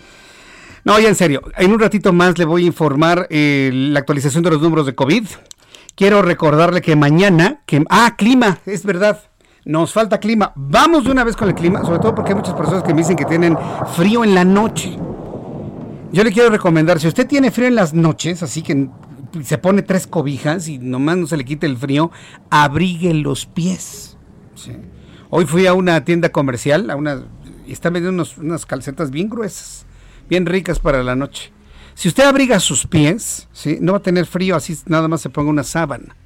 Entonces sí va a estar haciendo bastante frío y es porque tenemos la circulación de varios sistemas fríos sobre la República Mexicana. Es verdad, todo el asunto del clima y el informe del Servicio Meteorológico Nacional que nos da a conocer cuáles son las condiciones que habrán de prevalecer para las próximas horas. Ya se, se habla de un alertamiento de color rojo.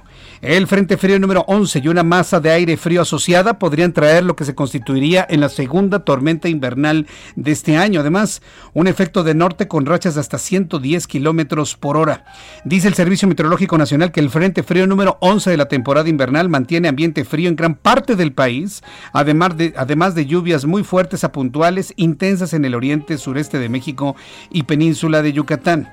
Este sistema, el Frente Frío número 11, que es una masa de aire helada que viene desde Canadá, baja por toda la costa del Pacífico en los Estados Unidos y ha ingresado al territorio nacional por Baja California, por Sonora, Chihuahua, Coahuila y va a seguir su trayecto rumbo al Golfo de México. Eh, ha alcanzado ya alguna parte de la península de Yucatán y en el sureste de México, generando lluvias puntuales intensas en Veracruz, Oaxaca, Chiapas y Tabasco. Por cierto, en Tabasco, no, no, no, las lluvias han sido verdaderamente inmisericordes con los tabasqueños. Desde el jueves ha llovido. ¿Qué fue lo que pasó el jueves? Resulta que venía una masa de aire húmeda, le platicaba, choca con el aire frío en la atmósfera, se produce un fenómeno de, de condensación y cayó un aguacero que todavía mantiene inundadas varias colonias en Villahermosa, Tabasco. Agua que ya se descompuso porque está mezclada con el agua del drenaje, metido en las casas, huele mal, hay peligro de enfermedades. ¿Y qué cree? Pues que como ya quitaron el fontén, pues no, va, no va a fluir dinero. Entonces los tabasqueños van a tener que aguantar lo que decidió su propio coterráneo, ¿sí? A través del legislativo, ¿no? De quitar los fondos, ya no hay fonden, entonces pues hágale como pueda Tabasco, ¿eh? Ese es el mensaje. Se está, de hecho, estamos muy atentos de la situación que se vive allá por las intensas lluvias, precisamente por un frente frío. Fue el Frente Frío número 9, hoy tenemos el Frente Frío número 11. Vamos a estar muy atentos de que no vuelva a llover como llovió en Tabasco en los últimos días. Hay una masa de aire frío asociado con el sistema que ocasiona ambiente frío muy frío con heladas matutinos en el norte y en el centro del país. Vamos a tener un amanecer bastante frío en la capital del país, inclusive con temperaturas que oscilen entre los 5 y los 6 grados Celsius. Lluvias muy fuertes con lluvias puntuales en Oaxaca y en Chiapas, Veracruz, Tabasco y Quintana Roo. Intervalos de chubascos en Puebla, Campeche y Yucatán. San Luis Potosí y Querétaro con lluvias aisladas. Tomando en cuenta ya estos elementos atmosféricos, el pronóstico del tiempo es el siguiente. Temperatura mínima en la capital de la República entre 5 y 6 grados. La máxima para el día de mañana, en un día bastante fresco, alcanzará los 23 grados Celsius.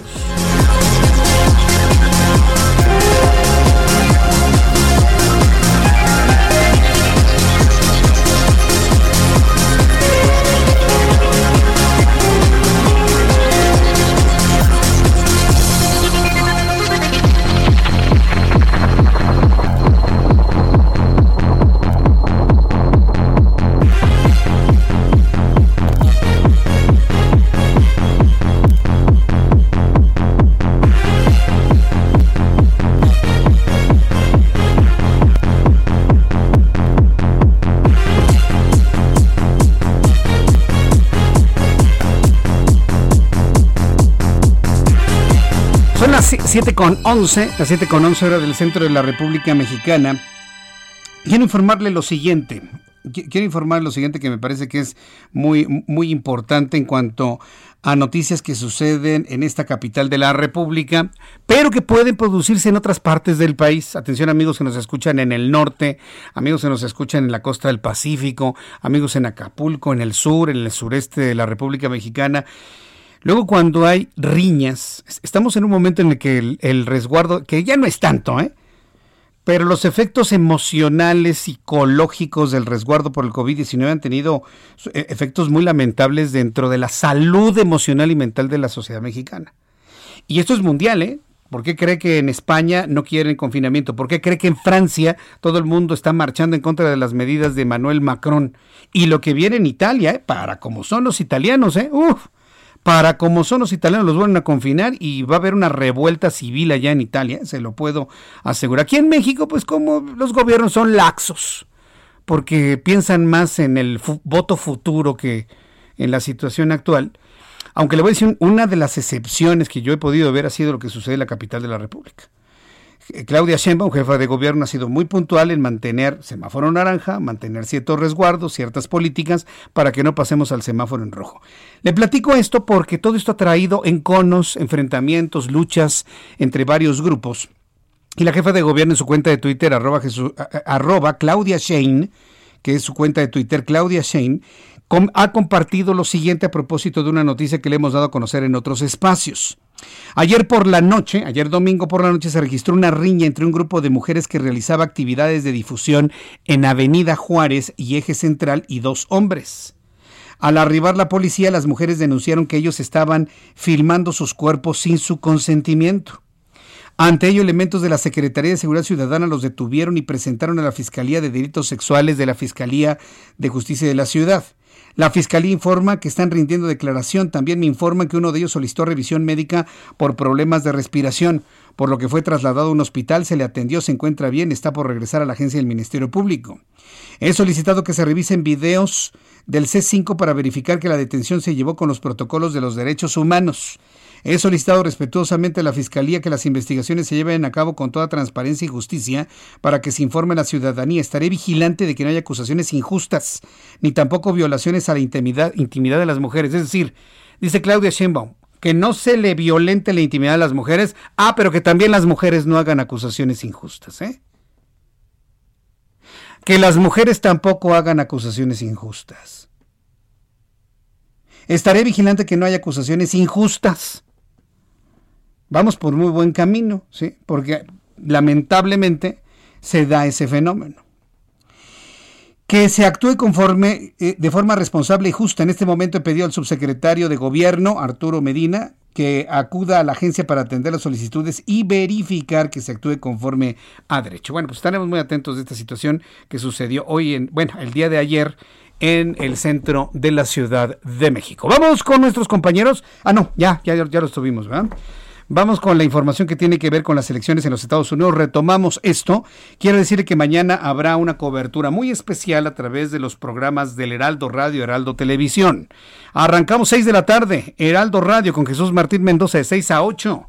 Para esas horas tendremos el flujo de los primeros datos que se estén dando a conocer, sobre todo de la costa este de los Estados Unidos. Tendremos ya el flujo de la información, uno que otro análisis y también la información de lo que está ocurriendo en aquel lugar. Tendremos contacto con Lila Abed, con sus análisis y todos nuestros corresponsales en los Estados Unidos. Luego de 8 a 9 de la noche Salvador García Soto en el canal 10 de televisión, que va a tener además de las informaciones de la noche, tendrá toda la cobertura desde Washington y otras partes de los Estados Unidos y ya como programa especial a partir de las 9 de la noche y hasta que se tenga tendencias Javier Solórzano en transmisión especial con el proceso electoral de los Estados Unidos. En radio de manera paralela, mi compañera Blanca Becerril nos tendrá también una cobertura a partir de las 9 de la noche, de las 9 a las 11, de todo lo que esté sucediendo en los Estados Estados Unidos. Una cobertura total, cobertura completa con toda la fuerza, con todo el profesionalismo, con todo el interés y sobre todo con toda la visión periodística del Heraldo de México a través de estas plataformas digitales y también de medios de comunicación tradicionales, radio, televisión, obviamente la prensa habrá de tener todo un compendio muy generalizado para el amanecer del 4 de noviembre. No se lo pierda, cobertura y transmisión especial del Heraldo de México con motivo de las elecciones presidenciales en los Estados Unidos. ¿Qué opina Ricardo Anaya? Aquí en México, ¿qué se opina de ello? ¿Quién quiere que gane? Pues Mire, la verdad se ha dicho, el análisis en algunos, no en todos, no en todos, pero en algunos, en algunos ámbitos el análisis es de muy de, de, epidermis. Sí. Yo lo he visto que es muy de epidermis y está fundamentado en que, ay, qué gordo me queda Donald Trump. Ay, es que Donald Trump habló mal de los mexicanos. Ay, qué mal me cae, ojalá y pierda. Ahí va ganando Joe Biden. No, podemos ser así. ¿sí? Y, y se han ido con ese bulto, la verdad, hasta nuestros políticos.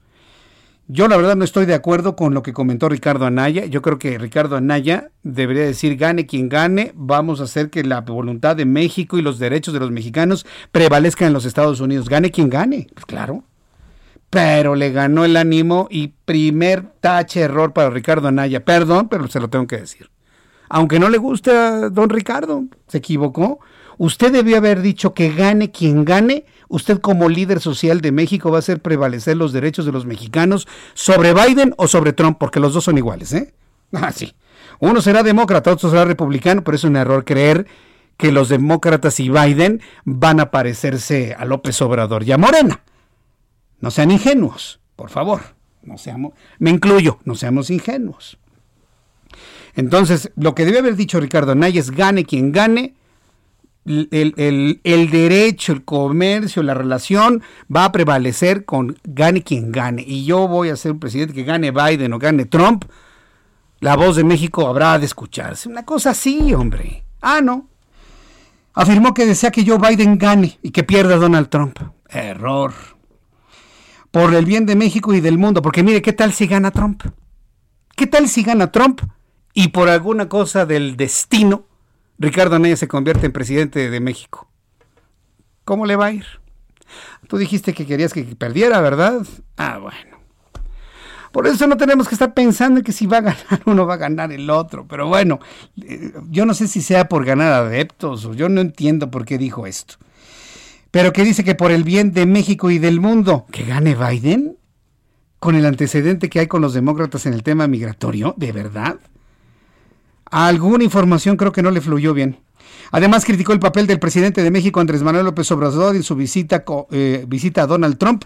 Esto fue lo que dijo Ricardo Anaya. Ahora, dudo muchísimo que pase, pero sería una vergüenza haberle ayudado a Trump a ganar. Y en caso de que Trump pierda, como muchos deseamos que suceda, pues aunque Biden es un político educado y por lo tanto no va a hacer groserías en público, la realidad es que esa relación empezaría con el pie izquierdo. ¿Tenemos más de lo que dijo Ricardo Anaya? ¿No? Búscame más, ¿no? De lo que dijo Ricardo Anaya. Me, quedé, picado. Pero bueno, en un ratito más le, presento algún otro fragmento importante de lo que haya dicho el ex candidato presidencial Ricardo Anaya, sobre todo para saber por qué dice que empezaríamos con el pie izquierdo.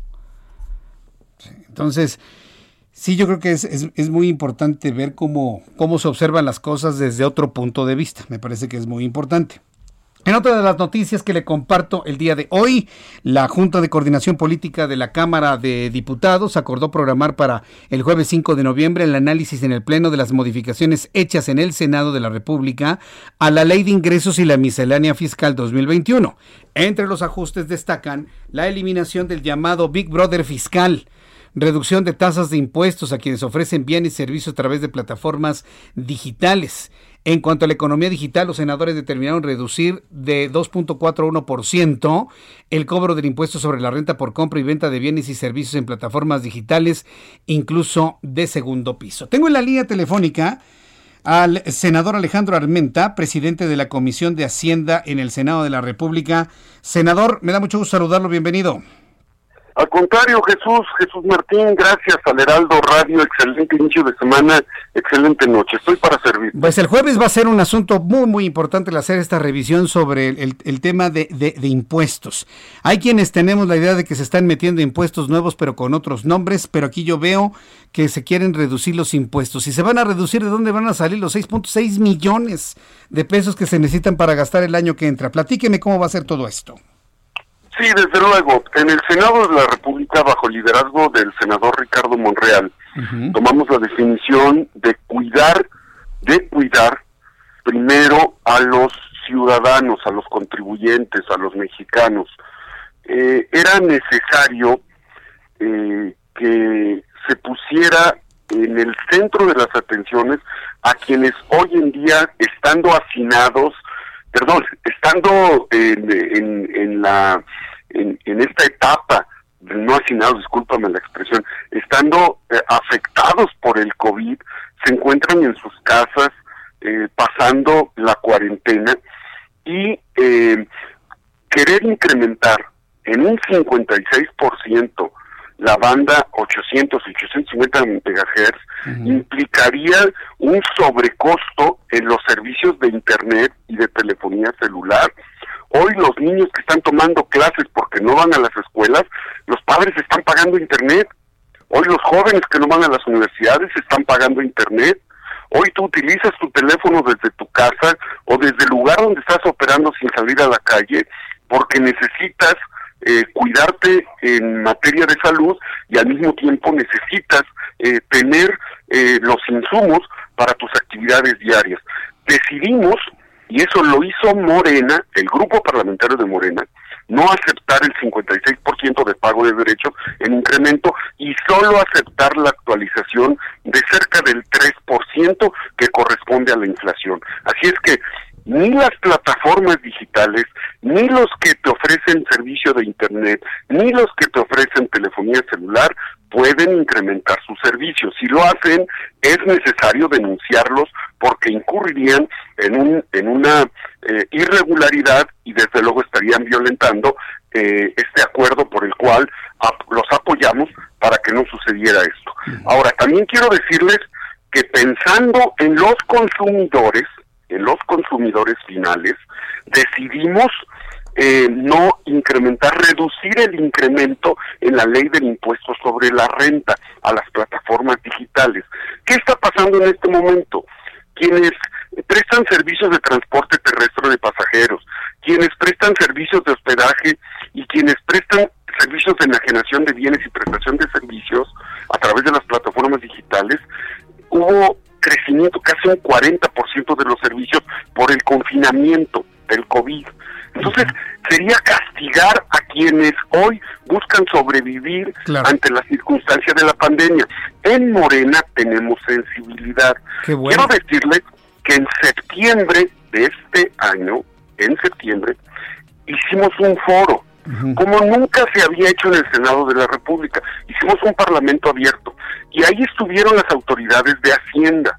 Y a las autoridades de Hacienda se les dijo, que si hacían un pequeño, una, una pequeña modificación a las tasas establecidas para la industria refresquera que utiliza... Senador, tengo que ir al mensaje comercial, regreso con usted en unos minutos. Con gusto. Escuchas a Jesús Martín Mendoza con las noticias de la tarde por Heraldo Radio, una estación de Heraldo Media Group. Escucha las noticias de la tarde con Jesús Martín Mendoza. Regresamos.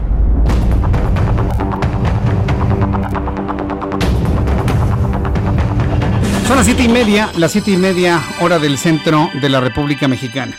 Entonces estoy conversando con el senador Alejandro Armenta, presidente de la Comisión de Hacienda del Senado de la República, y nos comentaba lo que eh, lo que está, lo que sucedió en el Parlamento Abierto y lo que le dijeron a la Secretaría de Hacienda, senador.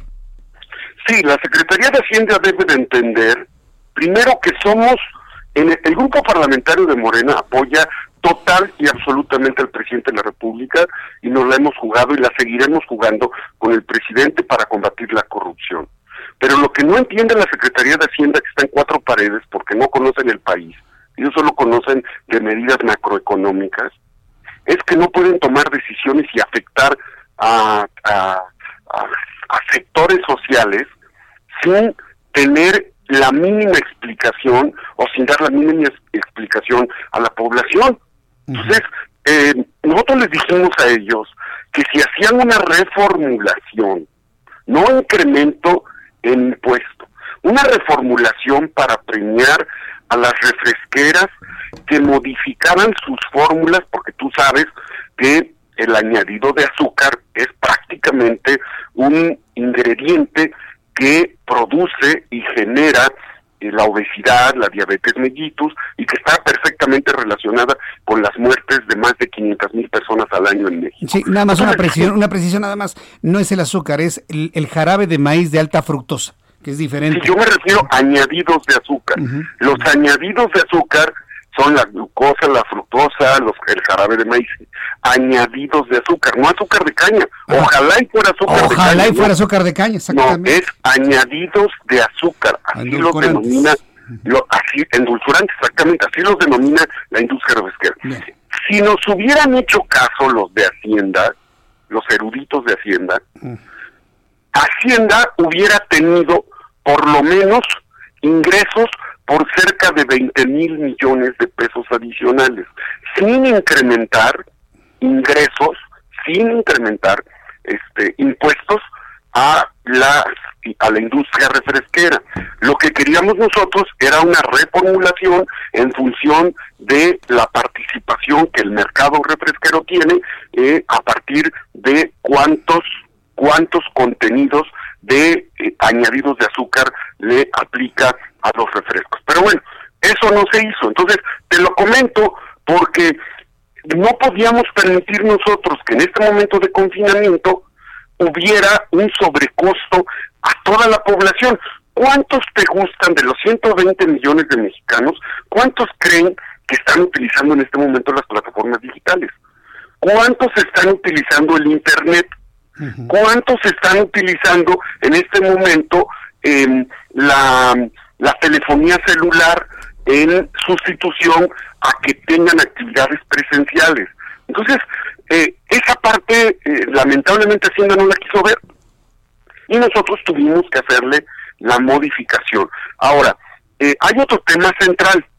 Tomamos la decisión, sí, de, y eso Hacienda no puede dudar que, que somos aliados del presidente en la lucha contra la corrupción. Aprobamos, aprobamos la ley contra la delincuencia organizada eh, contra la facturación apócrifa, contra las empresas fantasmas. Apoyamos la modificación para que el presidente de la República en turno no pudiera condonar discrecionalmente impuestos.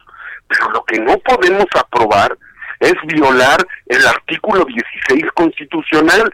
Si tú revisas el párrafo primero, dice, nadie puede ser molestado en su persona, familia, domicilio, papeles o posesiones, sino en virtud del mandato escrito de la autoridad competente.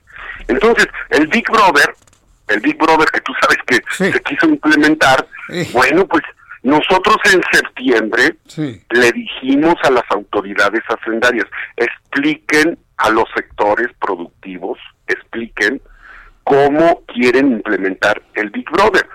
Y pues eh, ya sabes, ¿no? Pues es de que lo tenemos que hacer porque lo tenemos que hacer. Y así no caminan las cosas en, en este nuevo México, donde tiene que haber diálogo, donde tenemos que escuchar a los sectores productivos, donde tenemos que escuchar a la población y donde sí contundentemente contra la corrupción, sí contundentemente contra la evasión fiscal, pero no podemos violentar la Constitución, ni podemos violentar los derechos de terceros, ni de, ni de los ni de los contribuyentes. Bien, pues senador Alejandro Armenta, el jueves estaremos eh, informando oportunamente todo lo que resulte y claro está, lo volveré a invitar para que sigamos platicando sobre ello. Y bueno, pues yo le quiero agradecer infinitamente el que me haya tomado esta llamada telefónica. Muchas gracias por este tiempo, senador. Gracias a ustedes, estamos atentos y desde luego me gustaría el jueves para que no nos vaya a echar la culpa Hacienda. Tiene, Hacienda tiene muchos instrumentos, ¿eh? Sí, muchos sí, instrumentos y- y- de cómo ajustar sus cuentas si tuviera un poquito más, de más sensibilidad y, se, y si escuchara un poco más a los senadores, porque normalmente nos escuchan solamente al año, cada, cada año cuando se va a aprobar la ley de ingresos. Y, Y, eso y no me, puede me platica, pasando. me platica por qué esa animadversión con Hacienda. Yo pensé que eran lo mismo, que eran amigos Somos, cuates de somos lo lo mismo. mismo. No, sí somos lo mismo y estamos a favor del presidente, Pero- pero, no podemos no podemos permitir que se violen derechos de terceros. Nosotros nosotros en el Senado representamos a los mexicanos. O, o- o ustedes como senadores quieren que el presidente haga un relevo en Hacienda. Diego, preguntando. No, no, no queremos que haga un relevo, queremos un poquito de sensibilidad social, nada más. Nada más que salgan a las calles, que salgan a los estados, que salgan a ver por qué querían aumentar dos mil por ciento la tasa de derechos de los pescadores, de los lancheros en Quintana Roo, por ejemplo. Pero era propuesta del legislativo, ¿no? Es propuesta, la, ¿quién entrega el paquete económico? Bueno, pues sí, el, el gobierno federal, ellos lo arman y todo, ¿no? Y ustedes lo revisan y lo Hacienda, palomean. Hacienda, ni siquiera, hay que decir un, un tema, ni siquiera es el presidente, el presidente de la República ve los temas macroeconómicos, ve los temas generales, pero este tipo de detalles no los podemos permitir. Para eso estamos los senadores. Muy bien. Bueno, pues yo le agradezco. El jueves nos hablamos, senador, si me da usted Con mucho oportunidad. gusto estoy ¿Sí? a sus órdenes, Jesús Martín. Muchas gracias. ¿eh? Que le vaya muy bien, hasta luego. Bueno, pues es lo que ha comentado el senador Alejandro Armenta, presidente de la Comisión de Hacienda del Senado de la República. Y pues más de ver cómo van a quedar los dineros para el año que entra, a mí lo que me sorprendió es ese choque, ¿no? Que hay entre Hacienda y los senadores de Morena. Pues sí. No sé por qué de repente me dio la impresión como que Alejandro Armenta quiere ser este secretario de Hacienda. Ya estoy aquí fantaseando, ¿eh? ya, ya estoy acá especulando. Pero le, le, voy a llamar el jueves, le voy a llamar el jueves para que nos platique finalmente cómo quedó esa discusión en el Pleno. Son las 7.37, ¿eh? las 7.37 horas del centro de la República Mexicana.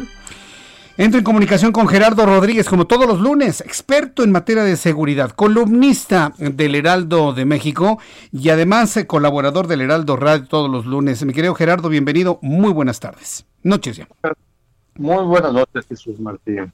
Un tema que quiero tocar contigo el día de hoy.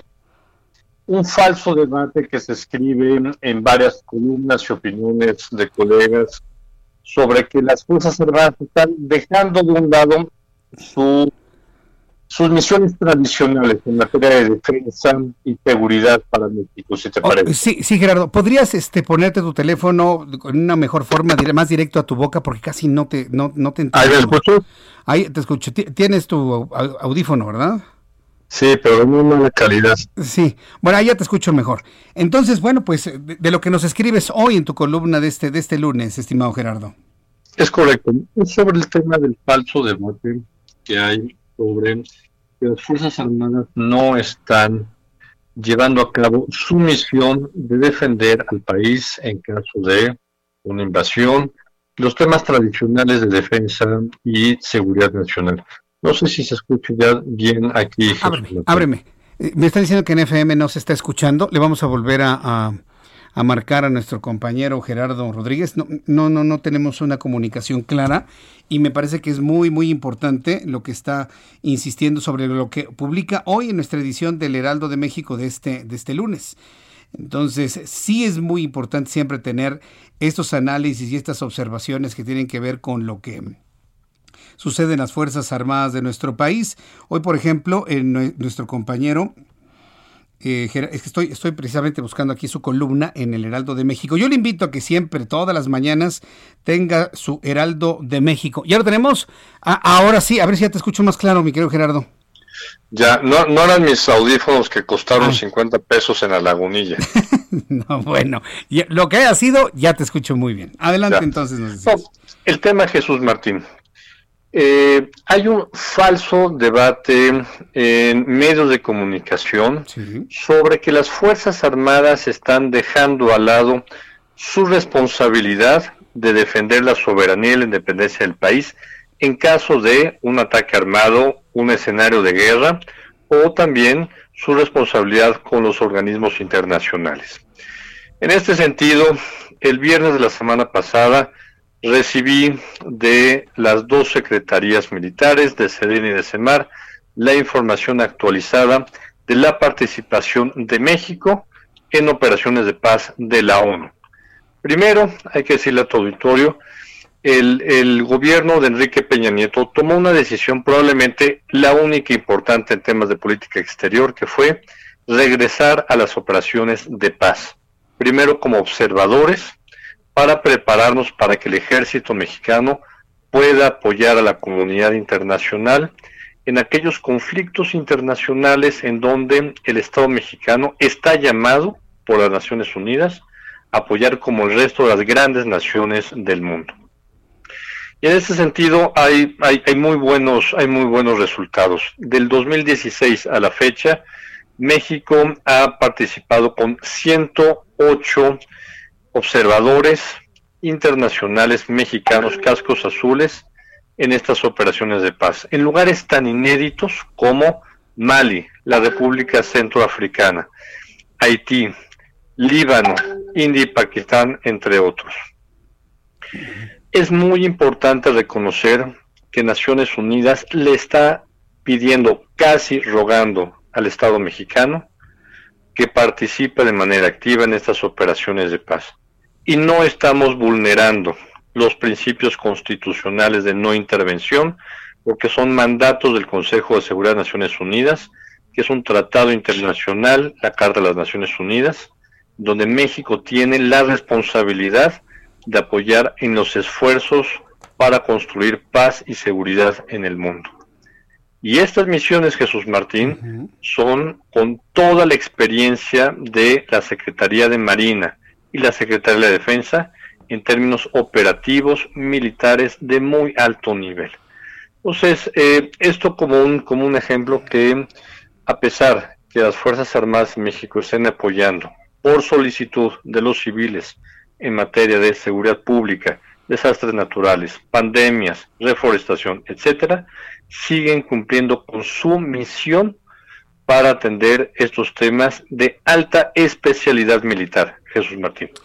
Yo, yo, la verdad no sé de dónde saca tan, el tiempo la organización, un ejército mexicano para hacer todo, es decir, no abandonar lo que en principio tiene que hacer y además vigilar el país, hacer labores de policía, construir un aeropuerto, vigilar las aduanas, vigilar los puertos. ¿Cómo, cómo le hacen, Gerardo? Con disciplina, orden, un, un, un Estado mayor que puede hacer todo este tipo de labores. Es por eso que el presidente de la República se apoya demasiado en nuestras Fuerzas Armadas, como tú bien dices.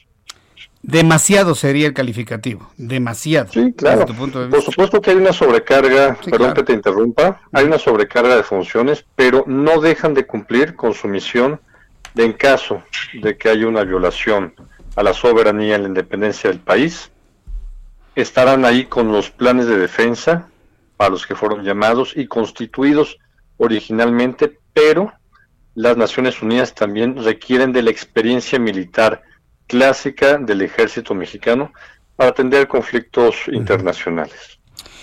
Muy bien, Gerardo, pues me dio mucho gusto saludarte como todos los lunes. Te envío un fuerte abrazo y gracias por tu participación como siempre. Buenas noches. Muchas Gerardo. gracias.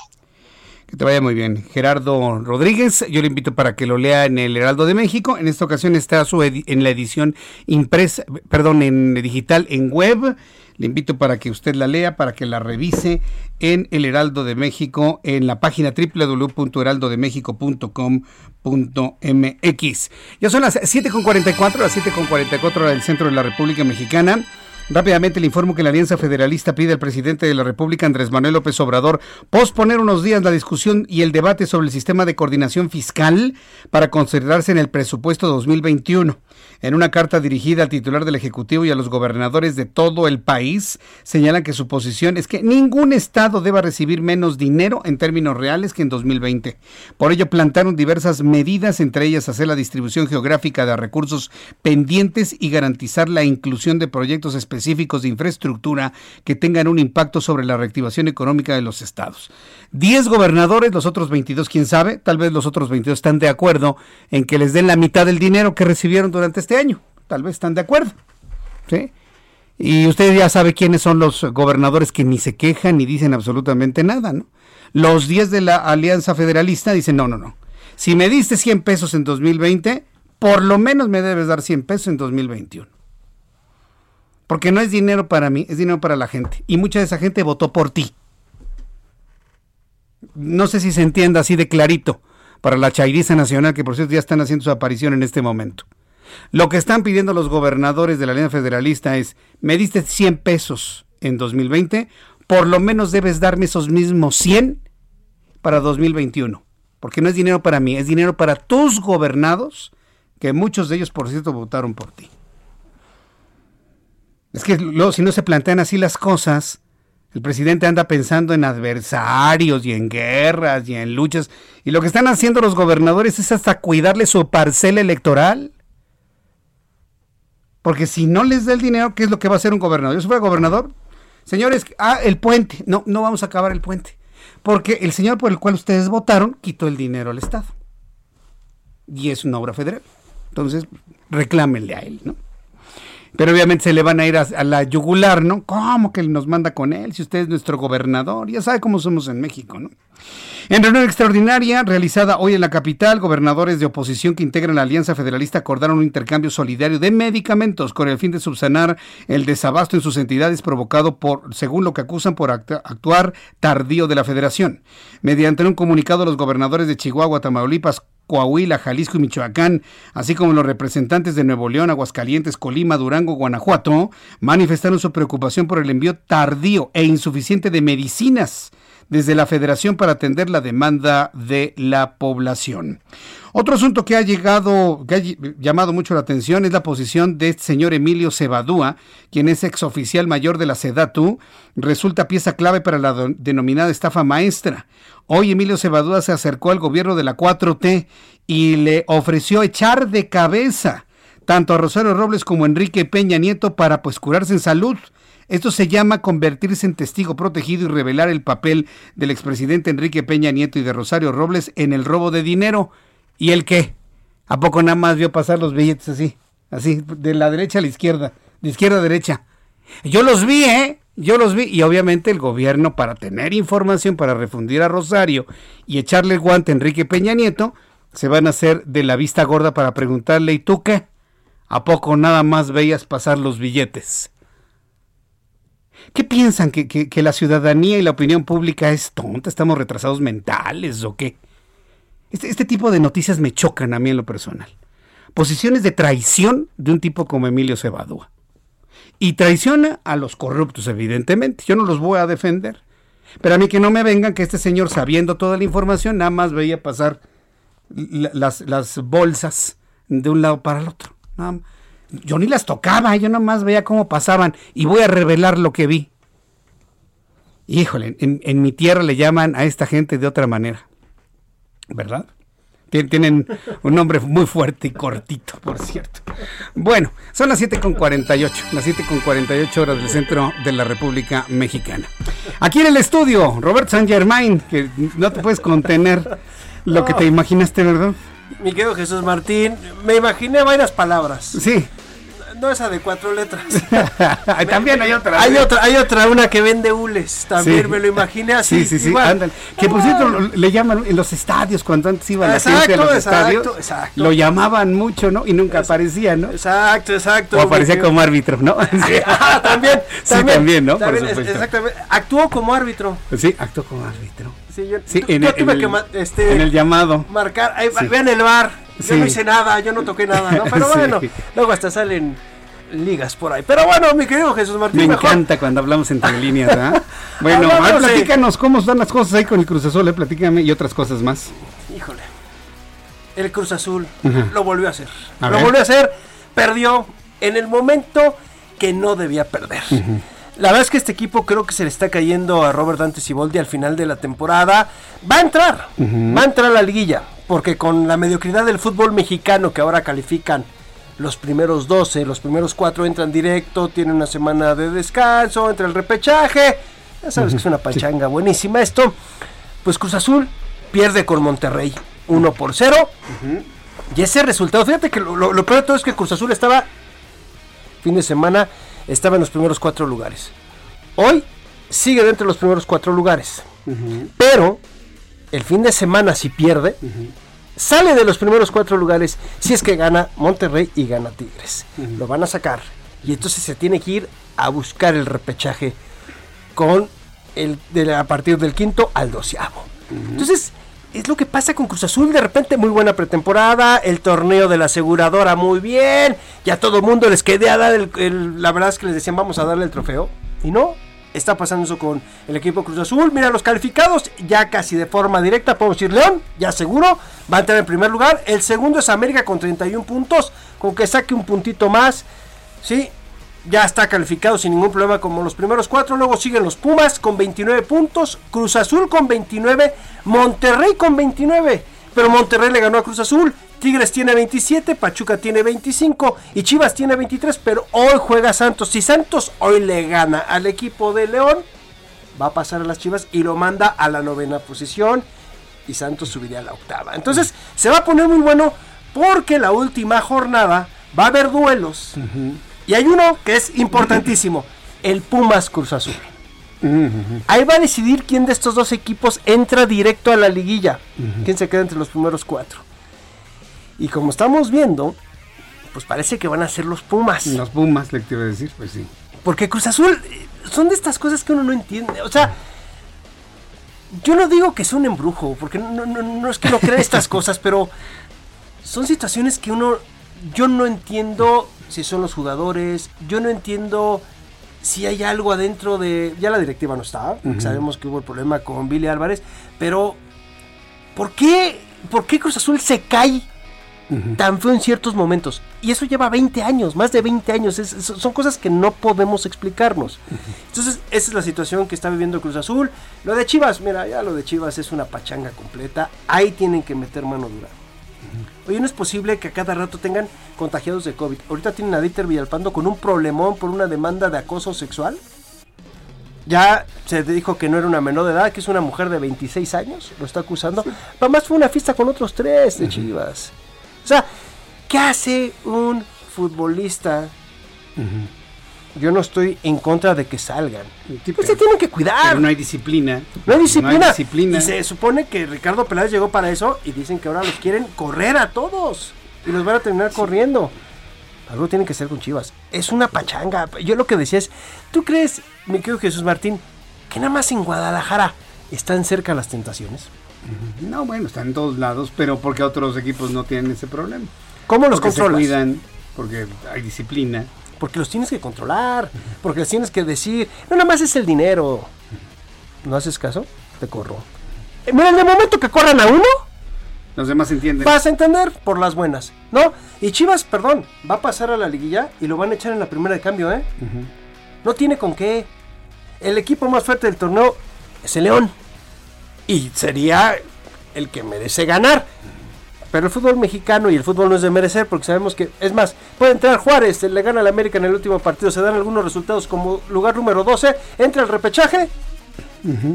Imagínate que tú quedes campeón con el menos, eh, con, no hayas sacado el 50% de los puntos en una temporada. Ni Ni el la 50. Eso le va a pasar a Juárez. Imagínate que Juárez sea el campeón con esa situación. Por eso te digo que aquí premiamos la mediocridad. Tiene que cambiar nuestro sistema, aunque hay muchos report fans de varios equipos que no, ¿cómo nos gusta? No es cierto, señor. Report fans, reporteros fans Sí, ya de- sabes, sí. algunos periodistas que, uy, hay- hablan re bien de todos los equipos porque son sus cuates. Son porristas hasta de entrenadores, de jugadores. y- pero la verdad es que es una mediocridad. En ninguna parte del mundo puede pasar lo que es ser campeón en México. El lugar número 12 hoy podría ser campeón. Digo Roberto San Germán, pero no estás enojado, ¿verdad? No, fíjate que no. Yo la verdad es que nada más vengo aquí, ya. como diría el carpintero. Muy bien, mi querido Roberto. Pues nos vemos mañana, ¿no? Para que nos sigas sí, platicando claro de esto sí. y otros asuntos de los deportes. Claro Muchas sí, gracias. gracias a ti. Roberto San Germán con la información deportiva. Así de rápido se nos fue nuestro programa del día de hoy. Le invito para que se quede la programación del Heraldo Radio. Mañana a las 2 por el 10 en televisión. Soy Jesús Martín Mendoza. Gracias. Hasta mañana. Esto fue Las Noticias de la Tarde con Jesús Martín Mendoza.